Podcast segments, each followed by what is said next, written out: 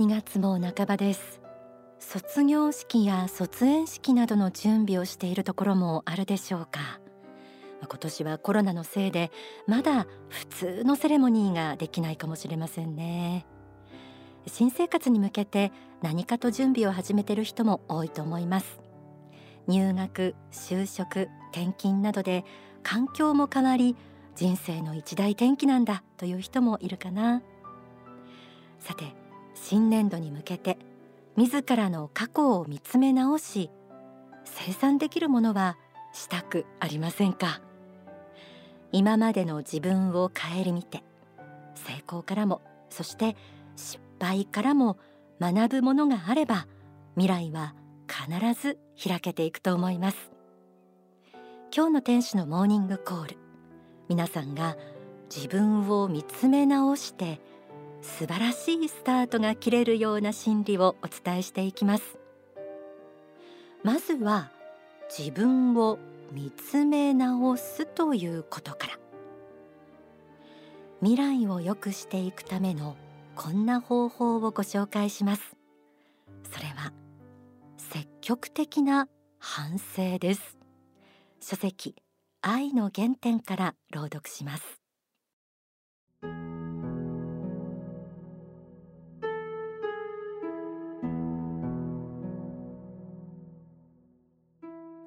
反省という言葉を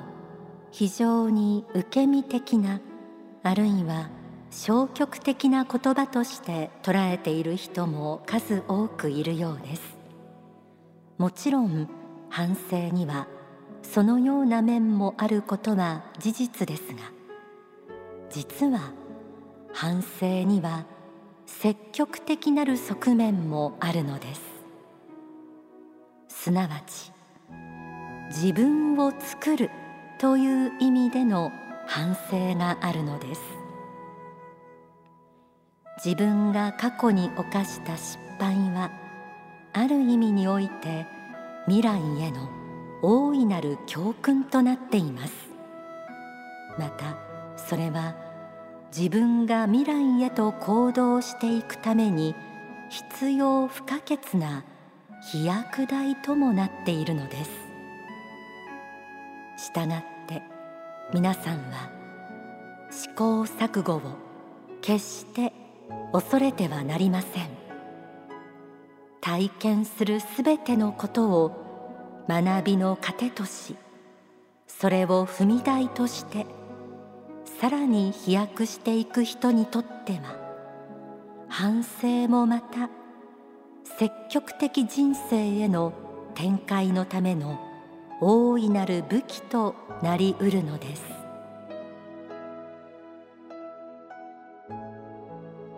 自分を作るという意味での積極的な反省。これならやってみたくないですか？体験するすべてのことを学びの糧とする。それを踏み台として飛躍していく。過去の失敗や過ちはそのまま蓋をしてしまえば苦い思い出にしかなりませんよね。でもそれを真正面から見つめて間違いや足りなかったところなどを自ら認めたり反省すること。そのことがもう一段力強い自分を作り飛躍できるということです。スタッフの一人は毎日日記をつけているそうです。その日の出来事心の中で思ったことを何でもつらつらと書き留めて年末に1年を振り返って読み返してみるそうなんですね。そうするといつも同じことで悩み失敗していることに気がついてびっくりした。という話をしていました。起きている事象は違っても本質的には同じことで悩んで同じ傾向性で失敗していると。これみんなそうかもしれませんよね。このように日記のように自分の心情をメモするというのも反省の方法の一つかもしれません。自分の思いや行いを客観的に見ると自分の心の傾向性が見えてくるでしょう。例えば心がぶれて落ち込む時を振り返ると締め切りがあるような仕事や勉強に追われて焦っていることが多いとか仕事での判断ミスが起きがちな時は実は家庭での悩みが処理しきれていないことが多いとか。仕事で怒られる時は何かで褒められた直後に天狗になって爪が甘くなってたなどなどです、まあ、皆さんにも何か苦難困難にぶつかるたびに共通している心の傾向性はないでしょうか。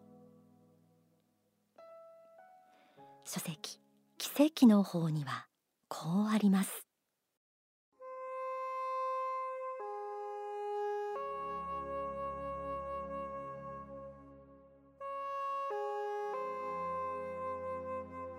人間は何度反省しても過去と同じ失敗のパターンを繰り返してしまいがちです。それが人間の悲しいところです。そして年を取るにつれそのパターンが次第に変わらなくなってきて魂の傾向性が固まった状態になります。これが仏教でいう無の状態であり天正輪廻の主体になると言われる部分です。年を取ると自分の考え方や行動の仕方がだんだん変えられなくなり固まってしまうのです。したがって人生を変えたいと思うならば積極的に努力して自分と違う考え方や行動のパターンを身につける必要があります。そのようにして自分自身を変えていくことは可能なのです。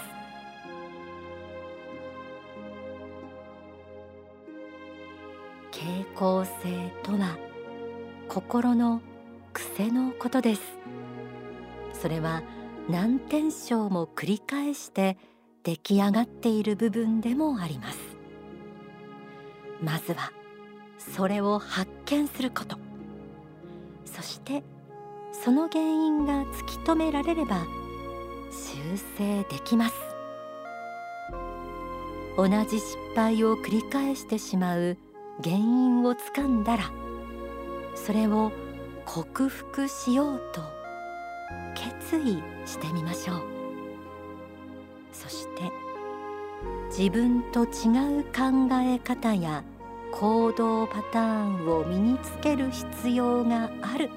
とありました。癖ってそう簡単には治らないのも事実ですがだからこそ毎日いろいろな出来事が起きて治すチャンスを与えてくれるのでしょう。心の傾向性を修正できればあなたは成長しているということになります。心の癖は個性の裏返しでもあります。明るい積極的正直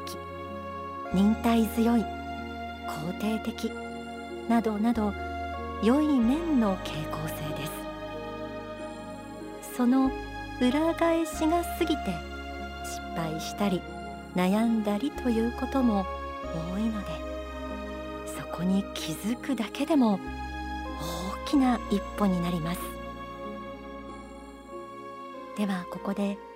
大川隆法総裁の説法をお聞きください。殻を脱ごうとしている時でないとそれがなかなか分からない。自分の自分で満足している人はその欠点や弱点についてあんまり分からないもんなんです。あるいはあったとしてもそれを何とか隠したいと思っているもんなんですね。人から見えないように何とか隠して済ませられないかなと。長所の方で何とかこれごまかせないかなと。分からないようです。済まないかなというふうにしたいんですね。ところがそれがはっきり見えてき始めるとそれはもう一段成長する時なんだということですね。だから自分が失敗してないと思っている人は本当は失敗いろいろしてるんですが分からないというだけのことなんですねだからあるいはもっと目が鋭くなれば失敗する前に分かってくるようなことも多いしそういうことを経験しますね。今ですね、えー、宗教として、まあ、これだけ経験積んで人の人生に運命があるかどうかと聞かれたらまああるでしょうねとやはり答えると思うんです。あるでしょうねと答えるんですがそのあるでしょうねという答えはですね筋書きがあるというふうなあるではないんですね。人にやはりそれぞれの魂の傾向性っていうのがある。その傾向性を見たらですねその人の人生大体予想がつくということですね。その意味で運命があると思うとやはり言わざるを得ないんです。その人の魂の傾向性見たらこの人は今後どういうことで成功しどういうことで失敗するかっていうのはある程度もう予想がつきます。大体だからそれは本当は5年後10年後20年後あるいは老後に起きることなんですけれども魂の傾向性を見ればこうなるだろうなっていうことはもうはっきり言って予想がつきます。だからそういう意味で運命はあります。しかしその運命を超える方法もあります。それは今言ったようにですね自分を観察し他人を観察しですね、えー、研究心を持ってその魂の癖や傾向、ね、欠点長所を緻密に分析しながらですね自分を変えていこうと思っている方脱ぎ捨てていこうと思っていく方はこれは運命が変わっていきますね。そういうことなんですね。だからもし悪しき運命避けたい運命であるならばそれから逃れる方法は一つです。それは自分の魂の傾向性をはっきりつかむことです。傾向性をつかめば先が見えますから運命の先が見えるんです。先が見えるからどうしたらいいかが分かります。自分はこういうふうになるということが分かりますからそれを避けていけばいい。危ないところは避けていって持っていない能力を開発しなきゃいけない。ですね。自分の欠点の中から長所を開発し自分の長所の中から次の失敗の種を発見しですね。長く続く成功を作り出していかなければいけないんですね。その意味で運命はあるけれどもそれを発見し改善することも可能です。お聞きいただいた説法は書籍幸福の法に収められています。えー、日記をつけているというスタッフは年に一つ心の傾向性を直していくことを目標にしているということです。これ一年で治るもんなんですかね。今首を振っていますが、ね、それだけ結構難しいところではありますけれども今お届けしたご法話をぜひ参考にされてください。ま長所と短所は裏返しのところもあります。そして仏の目天上界の目を借りた反省というのは必ず大きな気づきを与えてくれます。これによって魂の傾向性を発見し良いところは伸ばし良くないと思うところを修正していけばあなたの運命は必ず好転していくでしょう。新年度からの素晴らしいスタートをお祈りしています。ではここで一曲お送りします。5月14日公開予定の映画美しき誘惑現代の画碑イメージソングです。作詞作曲は大川隆法総裁歌は長谷川奈緒さんセルフィッシュラブ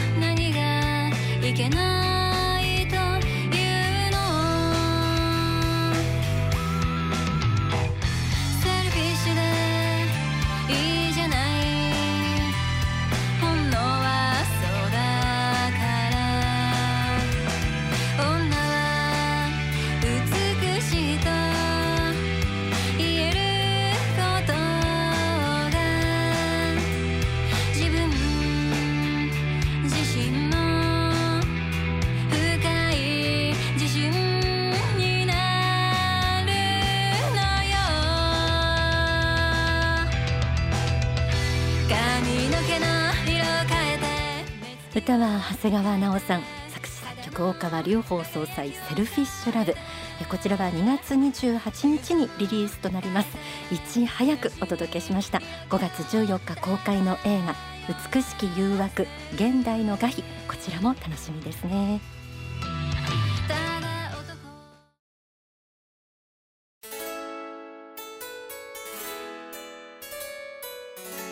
この時間は私の人生を変えた一冊。